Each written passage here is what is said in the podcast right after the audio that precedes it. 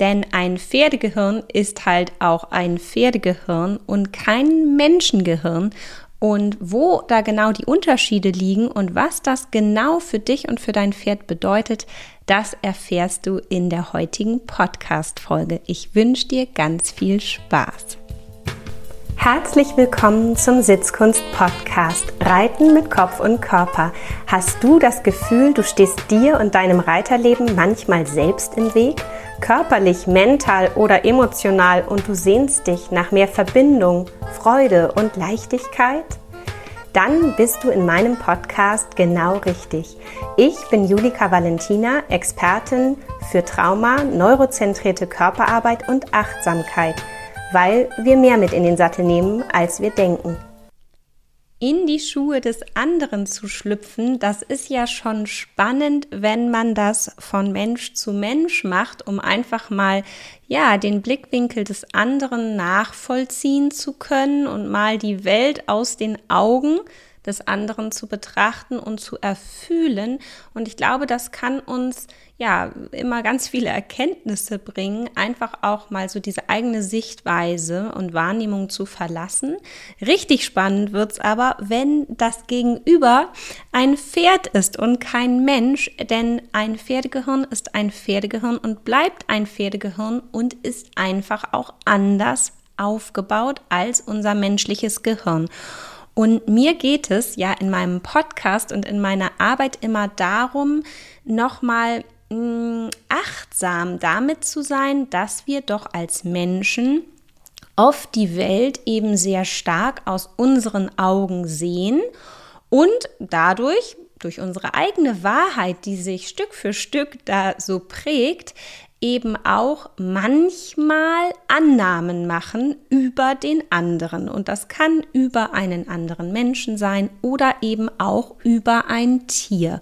Und die Podcast-Folge heute, die nehme ich auf, weil ich euch daran teilhaben lassen möchte, was ich von Janet Jones gelernt habe, auch durch ihr Buch Horse Brain, Human Brain. Und wir sprechen heute über ein paar ganz markante Punkte, die auch mich nochmal haben nachdenklich werden lassen und ja, die auch nochmal meine Sicht verändert haben. Denn ich glaube, mit den Annahmen, die wir manchmal so tätigen, ist das so eine Sache, die sind tatsächlich eben erstmal nur Annahmen und basieren auf ja, vielleicht einer Wahrnehmung oder dem, was wir glauben zu wissen. Und was ich ja immer ganz gerne mag, ist, wenn es aber so ganz konkrete, greifbare Fakten gibt, die die eine oder andere ja, Wahrnehmung von uns auch noch mal gerade rücken. Das ist zwar mitunter manchmal etwas unbequem oder auch schmerzhaft, weil wir erfahren und lernen dürfen, dass unsere Wahrheit vielleicht nicht ganz so wahr ist, vielleicht zumindest nicht für alle Beteiligten und dass wir da immer wieder noch mal ja die Fenster ganz weit aufmachen dürfen um wirklich, ja, nicht nur intuitionsbasiert, ich sage ja immer gerne, folge deinem Bauchgefühl, folge so dieser inneren Weisheit, die du hast, sondern tatsächlich bin ich ja auch ein Fan von Fakten und von so ganz greifbaren Dingen. Und deswegen liebe ich die Arbeit mit dem Nervensystem so sehr, weil wir in der Neurowissenschaft einfach auch schon ganz schön viel wissen und erklären können, wie denn manche Dinge zusammenhängen und ja, in dieses Thema steigen wir jetzt direkt ein. Und damit das Gehirn gut arbeiten kann, braucht es ja Input. Also, wenn wir dem Gehirn keine Rohdaten liefern, kann das Gehirn eigentlich auch nicht wirklich was verarbeiten oder verknüpfen. Das heißt, am Anfang von neuronalem Lernen oder ja generellem Lernen, allem, was wir wahrnehmen, alles, was unser Gehirn dann auch prägt und was wir somit lernen, das findet statt, indem wir ja erstmal gute Grundzutaten bekommen. Ich nenne das den sogenannten Input und da gilt es gleich für Reiter und für Pferd, dass dieser Input, den wir bekommen, möglichst gute Qualität hat. Also, und damit meine ich alles das, was wir wahrnehmen. Also, was nehmen unsere Augen wahr? Was nehmen unsere Ohren wahr? Was nimmt unsere Nase wahr? Im Sinne von Geruch, was aber auch unser Geschmack und was unsere Haut, was fühlen wir über die Haut. Und da funktionieren tatsächlich Pferde und Menschen schon ganz schön unterschiedlich. Das heißt, dass die Wahrnehmung durch die Sinnesorgane von Pferd und Mensch schon unterschiedlich ist.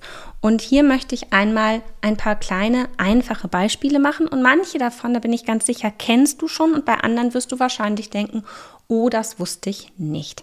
Lasst uns mal anfangen mit den Augen. Die Augen des Pferdes sind ja deutlich größer als die des Menschen und ja auch an einer ganz anderen Position am Kopf. Und das wisst ihr bestimmt alle. Dadurch hat das Pferd ein ganz, ganz anderes Sichtfeld. Nah vor sich sieht es eigentlich nichts. Dafür sieht es ganz viel hinter sich. Das tun wiederum wir Menschen nicht. Das heißt, wenn wir mit den Augen etwas wahrnehmen, können wir immer davon ausgehen, dass das in dem Moment die gleiche Sache für unser Pferd völlig anders ist. Und das ist wichtig, auch wenn wir das eigentlich alle schon wissen, wirklich immer wieder auch wach zu rufen in unserem Kopf, mm, weil ich glaube, dass wir manchmal sonst schnell, auch gerade dann, wenn wir vielleicht unter Stress sind, vermenschlichen und denken, hä, warum hat denn das mein Pferd jetzt gerade nicht gesehen? Weil wir einfach eben so durch die Welt laufen und gucken, wie wir es tun, nehmen wir, glaube ich, manchmal zu schnell an, dass das Pferd das doch auch irgendwie so gesehen haben muss. Und das ist eben nicht so. Und das liegt an der Position der Augen, das liegt an der Größe der Augen. Hm, dabei ist interessant, dass Pferde ja auch gar nicht alle Farben so sehen können wie wir. Also wir Menschen, wir können ganz, ganz viele Farben sehen, Pferde nicht. Pferde sind im Prinzip rot-grün blind und können ja eine orangene oder rote Stange auf dem Rasen, auf dem grünen Rasen nicht gut sehen.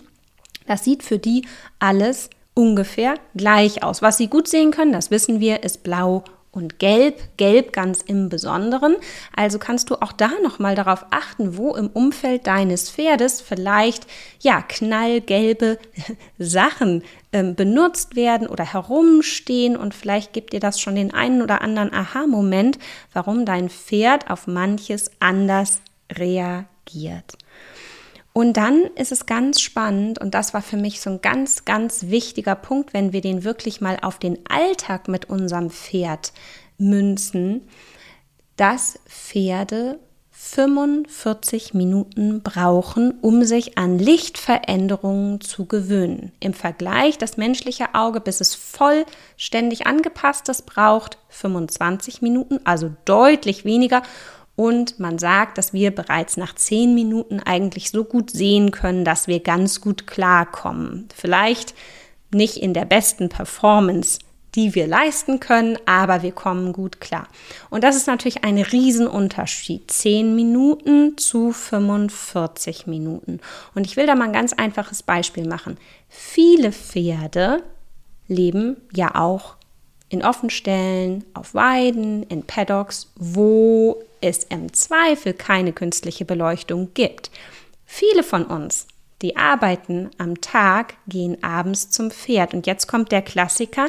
Wir holen das Pferd vom dunklen Paddock, von der dunklen Weide, führen es in den Stall, putzen, machen das Pferd fertig. Und jetzt sei mal ehrlich, je nachdem, wenn das abends ist und du hast schon einen langen Tag gehabt, dann nimmst du dir vielleicht jetzt auch nicht die 45 Minuten Zeit zum Putzen, sondern ich sag mal, Sattellage säubern reicht, Hufe auskratzen und dann geht's vielleicht auch schon los. Vielleicht auch gerade dann, wenn du dir vorgenommen hast, heute nur ein bisschen zu longieren. Vielleicht lässt du das Putzen auch ganz sein und betrittst die hell erleuchtete Reithalle.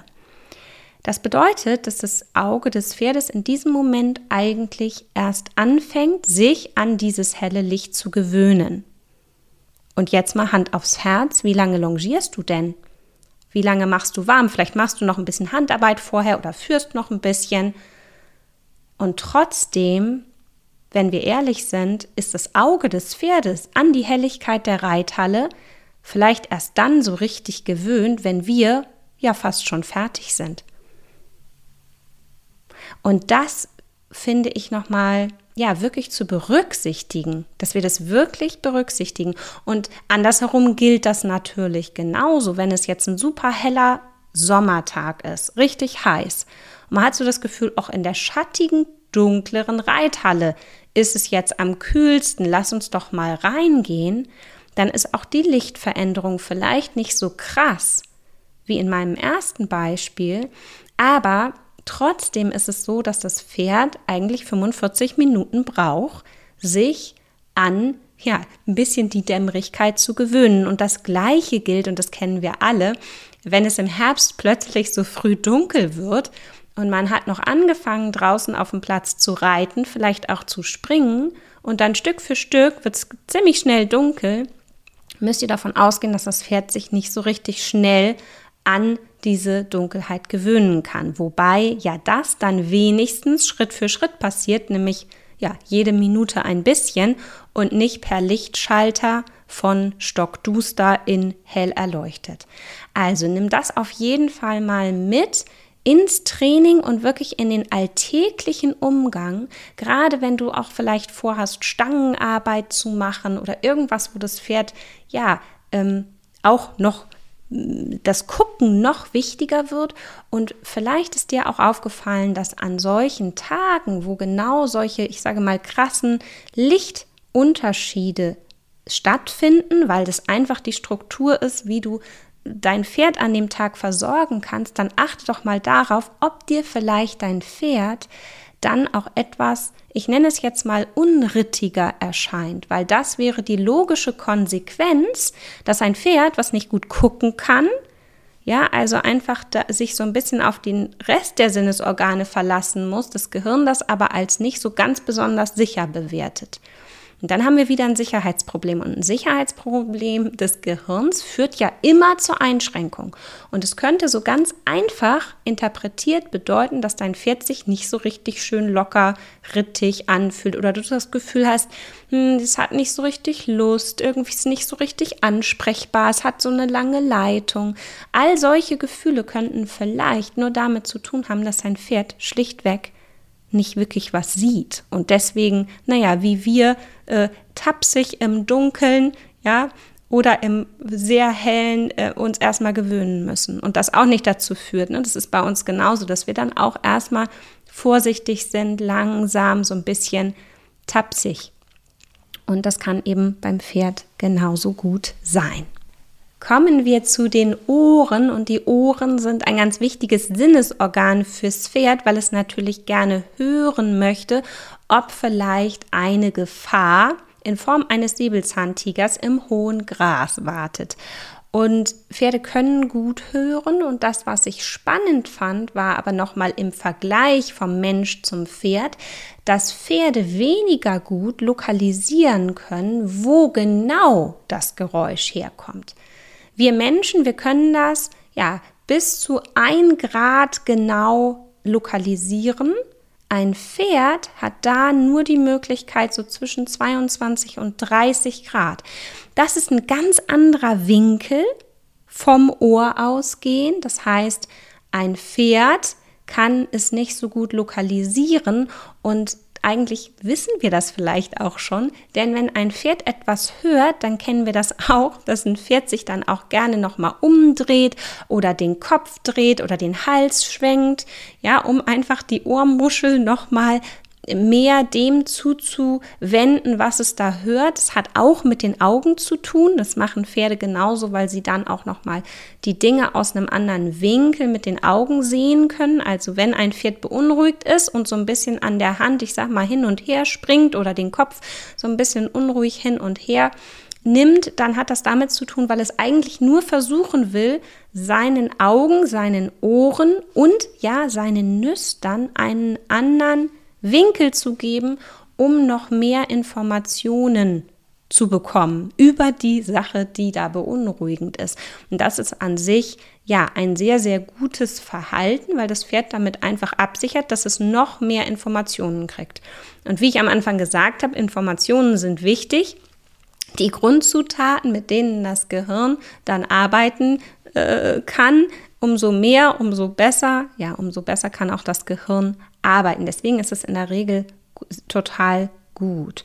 Und ich sprach eben schon über die Nüstern. Und das für mich war tatsächlich, bevor ich dieses Buch gelesen habe, nicht ganz klar, dass das Riechen wirklich die Nummer eins ist beim Pferd im Sinne der Sinnesorgane. Also Pferde riechen richtig, richtig gut. Die haben im Gehirn genauso viele Riechkolben und die sind genauso groß wie bei Hunden. Das fand ich tatsächlich sehr überraschend. Und auch die Anzahl der Nervenfasern sind ganz ähnlich zum Hund, sodass man davon ausgeht, dass Pferde vermutlich genauso gut riechen können wie Hunde. Und das ist spannend. Also wir kennen ja auch diesen Moment, wenn die Pferde die Nüstern so ein bisschen aufblähen. Das ist, damit sie mehr reinsaugen können an, äh, ich nenne es mal Riechinformation. Ganz spannend. Das heißt also auch das Schnüffeln am Äppelhaufen des anderen Pferdes in der Reithalle könnte man vermutlich ähnlich sehen wie das Schnüffeln eines Hundes am äh, Pipi-Fleck eines anderen. Und so liebevoll, wie wir vielleicht zu unserem Hund sagen, ach komm, lass uns mal weitergehen, hör mal auf, Zeitung zu lesen. Ja, so ist es bei den Pferden vermutlich ähnlich gelagert. Das heißt auch, dass wenn ein Pferd Angst vor etwas hat, zum Beispiel einer neuen Bürste oder ähm, vielleicht auch einer Sprühflasche, dass wir immer darüber nachdenken müssen, dass wir es dem Pferd nicht nur zeigen, weil die Augen fürs Pferd gar nicht so eine große Rolle spielen, sondern dass wir es vor allen Dingen auch dran riechen lassen.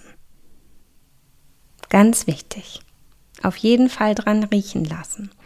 Und weil wir gerade beim Thema Ohren und auch Riechen sind, möchte ich an dieser Stelle gerne nochmal über Wind sprechen, denn ganz viele Pferde haben ja eine Windempfindlichkeit und meines Erachtens ist das wegen einer Mischung aus dem, dass das Gehör des Pferdes sozusagen belastet wird durch die Windgeräusche, aber auch ja die Riechfähigkeit eingeschränkt wird. Denn wenn der Wind viele Geräusche macht, selber, also der Wind selber, aber auch das, was der Wind macht, dass die Bäume laut sind, die Blätter rascheln, also alles, was so dadurch auch an Lärm entsteht, bedeutet es natürlich, dass es fürs Pferd viel schwieriger ist, durch diesen Lärm hindurch trotzdem noch genauso gut den schleichenden Sägelzahntiger zu hören. Macht ja Sinn, oder? Das heißt, das Pferd muss echt schon richtig, richtig aufpassen. Das ist so ein bisschen wie wenn man die Musik laut anhat und versucht auf jeden Fall die Klingel zu hören, weil man auf ein Paket wartet. Das ähm, löst im Zweifel auch Stress aus. Und das andere mit dem Wind ist, dass der Wind natürlich auch, je nachdem von wo er kommt, die Gerüche wegnimmt, wegbläst oder auch, ich nenne es jetzt mal, verdünnisiert. Sie also nicht mehr so deutlich wahrnehmbar sind. Und auch das ist für das Pferd eine Gefahr, weil wenn der Wind falsch steht, entdeckt es den Säbelzahntiger eben vielleicht gar nicht. Oder es denkt, der ist noch ziemlich weit weg weil das Pferd nur ein ganz bisschen davon riecht, dass irgendwie einer in der Nähe sein könnte, obwohl er vielleicht ganz nah da ist. Und das Pferd sozusagen seinen eigenen Geruchsinformationen nicht ganz trauen kann an dieser Stelle. Also für mich hat es die Perspektive auf windige Tage nochmal etwas verändert und ich schlüpfe in die Schuhe meines Ponys und denke mir, okay, ich ähm, kann voller Liebe und Empathie äh, mit dir jetzt hier im Wind sein und einfach äh, mir vorstellen, wie das wohl wäre, wenn ich ein Fluchttier wäre und äh, die Informationen über die ja, Ohren und über die Nüstern so bekommen müsste, um mich sicher zu fühlen. Ähm, und das äh, bewirkt tatsächlich durchaus nochmal eine innere Haltungsänderung und tut uns beiden äh, ganz sicherlich äh, gut. Natürlich gibt es neben den Augen, den Ohren und den Nüstern noch andere Sinnesorgane und andere Informationen, die das Gehirn zur Weiterverarbeitung bekommt. Aber ich glaube, diese Podcast-Folge würde dann drei Stunden dauern, wenn wir in alles ganz tief reinspringen. Und deswegen möchte ich jetzt einen Schritt nach vorne gehen in ja, die nächste Phase. Ich habe am Anfang ja gesagt, die erste Phase ist immer die Input-Phase. Da wird wirklich einfach erstmal die Information aufgenommen. Und nun wird sie in Phase 2 weitergeleitet und so gesehen interpretiert. Das ist der mittlere Bereich, bevor dann eine Aktion im Bereich vom, in Form von Output stattfindet. Wir haben also immer diese drei Schritte. Input, Interpretation, Output. So, und wir bleiben mal beim Beispiel der Augen. Dann ist da nämlich ein tatsächlich sehr, sehr großer Unterschied im Gehirn zwischen dem Menschen und dem Pferd in der Verarbeitung. Also sagen wir mal, mm, ein schönes Beispiel ist ein Schlauch im Stall dann ist es für uns Menschen ja so, dass wir diesen Schlauch sehen. Wir wissen, das ist der Abspritzplatz, da hängt ein Schlauch, der hängt da jeden Tag und der hängt da jeden Tag ein bisschen anders. Was in unserem Gehirn nun passiert, über die ganzen Daten, die wir zu diesem Schlauch bekommen, dass unser Gehirn die Fähigkeit hat, eine Kategorie anzulegen. Und diese Kategorie heißt Schlauch am Abspritzplatz im Stall. Und das heißt, alles, jedes Bild, was wir täglich sehen, wenn wir an diesem Abspritzplatz vorbeikommen, egal wie der Schlauch aufgewickelt ist, wird in, in der gleichen Schublade abgelegt, sodass, wenn wir da vorbeilaufen, uns das im Zweifel eben gar nicht auffällt, dass der anders hängt. Wenn der jetzt mal ganz besonders kreativ aufgehangen wurde oder irgendwie ganz durcheinander auf dem Boden rumfliegt, dann nehmen wir das vielleicht als Besonderheit wahr, aber für uns bleibt das immer noch der Schlauch von gestern, der es morgen auch noch sein wird. Das heißt, unser Gehirn macht Kategorien und das macht es für uns viel, viel einfacher, uns eben auch über diesen Schlauch überhaupt nicht aufzuregen, sondern zu sagen, ja, das ist halt der Schlauch in tausend und einer Variante. Für das Pferd ist das anders, denn für das Pferd ist dieser Schlauch in jedem Moment mit jedem Bild, was sozusagen das Auge abfotografiert, eine neue Sache. Das heißt, der Schlauch von gestern ist auf keinen Fall der von heute oder der für morgen, sondern es sind im Prinzip drei verschiedene.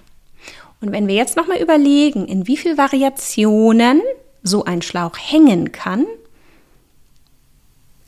und wie unterschiedlich das dann aussieht, dann wissen wir, ein Pferd hat dazu dann 1000 und eine Erinnerung.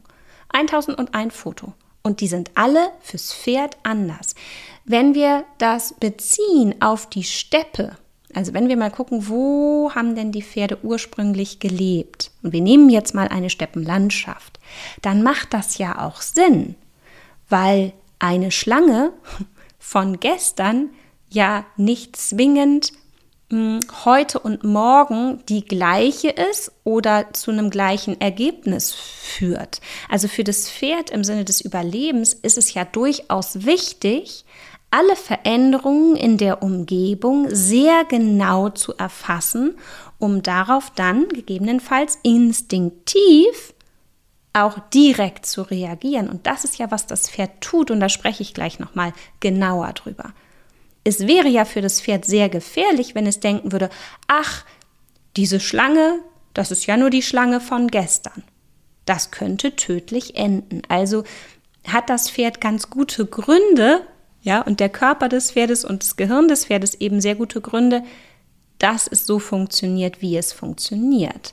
Und ich weiß, ja, uns Menschen kann das manchmal wahnsinnig machen, weil wir denken, oh, das hat es doch schon so oft gesehen und gestern war es doch vielleicht gar kein Problem oder wir kennen das alle, die Pferde sind auf der linken Hand total ähm, entspannt und dann wechseln wir auf die rechte Hand und plötzlich finden sie in der Ecke irgendwas ganz gruselig, was wir vielleicht noch nicht mal wahrnehmen können. Weil ja eben auch unsere Sinne ganz anders arbeiten und ausgerichtet sind als die Sinne des Pferdes, zum Beispiel in Form des Geruchssinns. Da kann ein Pferd viel mehr wahrnehmen und riechen als wir.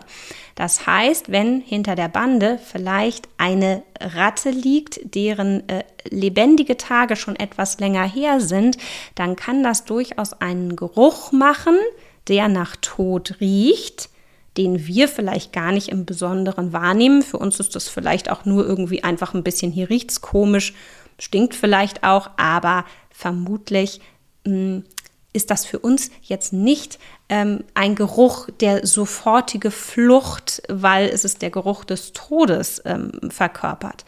Also manchmal sind es eben auch die Dinge, die wir gar nicht orten können, auf die das Pferd reagiert. Auch hier lade ich dich ein, ja, wirklich immer wieder zu überlegen, dass das Pferd an sich eben ein instinktgesteuertes Tier ist. Und das erleben wir ja auch im Alltag und sind manchmal auch überrumpelt, dass es für das Pferd halt wirklich so ist, dass es etwas wahrnimmt und reagiert. Und manchmal würden wir uns wünschen, das Pferd würde sich einen Moment nehmen und nachdenken, dass es doch zum Beispiel diesen Schlauch gestern schon gesehen hat. Aber das ist eben nicht, wie das Pferdegehirn funktioniert. Denn bei uns ist es so, dass die Information, die ins Auge kommt, die ins Auge reinfällt, ja, in den Gehirnbereich, der zuständig ist für die Verarbeitung von Informationen aus dem Auge weitergeleitet wird, von da aus schön nach vorne in den Frontallappen, damit wir nochmal darüber nachdenken können, was wir gesehen haben, ob wir das schon kennen, welche Schlüsse wir daraus ziehen. Ja, und dann wird eine Handlung eingeleitet. Das heißt, wir, bei uns dreht sozusagen die Information aus den Augen eine Extraschleife vorne durchs, durch den Kortex, durch den Frontallappen und wir denken nochmal logisch darüber nach, ob was denn jetzt Sinn macht. Und so handeln wir. Beim Pferd gibt es diesen Umweg nicht. Beim Pferd ist es so, es geht ins Auge rein, es geht in die, den Bereich der Verarbeitung der Augeninformation und direkt in den Motorkortex, also da, wo die Bewegung dann geplant und ausgelöst wird. Da gibt es nicht nochmal Nachdenken. Und das finde ich sehr greifbar. Und man kann, finde ich, damit auch sehr greifbar Frieden schließen mit der Idee, dass ein Pferd da doch vielleicht besonnener reagieren könnte oder mehr nachdenken könnte. Es tut es nicht weil das Gehirn nimmt sich da einfach die Abkürzung. Und das ist ja auch richtig so, weil in der freien Wildbahn dieses Nachdenken, ob der Säbelzahntiger denn vielleicht gefährlich ist oder ob dieses jetzt ein, ein netter ist oder oder wie denn die letzten Erfahrungen waren mit Säbelzahntigern so. Ja, das könnte dann im Zweifel einfach zu viel Zeit brauchen, um doch die richtige Entscheidung zu treffen. Das heißt, fürs Pferd macht es total viel Sinn, so instinktgesteuert wirklich zu sein. Und deswegen reagieren Pferde auch viel reaktiver auf Störungen im Umfeld. Also der Wasserschlauch, der heute anders liegt, Mm, die Eicheln, die aufs Hallendach prasseln, irgendein Geruch, der anders ist. Ja, also jegliche Störungen des normal empfundenen Zustandes könnten ja ein Hinweis darauf sein, dass eine Flucht eingeleitet werden müsste. Das heißt, das Pferd lebt eigentlich in einer relativ ja, äh, beweglichen, in einem beweglichen Anpassungsmodus, immer wieder die Umgebung zu checken und zu, zu gucken, bin ich so noch safe? Ist das hier sicher oder sollte ich, ja, Instinkt gesteuert die Flucht einleiten oder eine andere Reaktion? Und wenn wir gucken, beim Menschen ist das anders. Unser Gehirn funktioniert eher so, dass wir gut konzentriert sein können, wir können gut Fokus halten und wir können vor allen Dingen auch zielorientiert sein. Und bei diesem zielorientiert sein, zu dem, was wir da wollen, können wir eben gut den Fokus halten und uns eben auch nicht ablenken lassen, weil wir doch unser Ziel im Auge haben. Das ist das für das Pferd anders. Ja, für das Pferd ist jegliche Störung, die irgendwie dazwischen kommt, eventuell eben lebensrelevant und deswegen reagiert es darauf auch immer instinktgesteuert. Ich möchte diese Podcast-Folge mit einem Thema abschließen, was mir sehr am Herzen liegt, und das sind die erhaltenden Hilfen. Und ich werde gar nicht müde, mich gegen sie einzusetzen. Denn wir könnten jetzt die erhaltenen Hilfen und warum ich nichts von ihnen halte, aus ganz vielen Blickwinkeln betrachten, dann könnten wir direkt noch eine zweite Podcast-Folge hier hinten dranhängen. Heute möchte ich aber einmal diese neurozentrierte Sicht auf erhaltende Hilfen legen. Denn erhaltende Hilfen, also eine Dauerbeschallung, zum Beispiel ein immerwährendes Treiben, führt zu einer neuronalen Ermüdung. Und das möchte ich dir jetzt einmal so erklären, damit das so greifbar ist für dich, auch was da eigentlich passiert.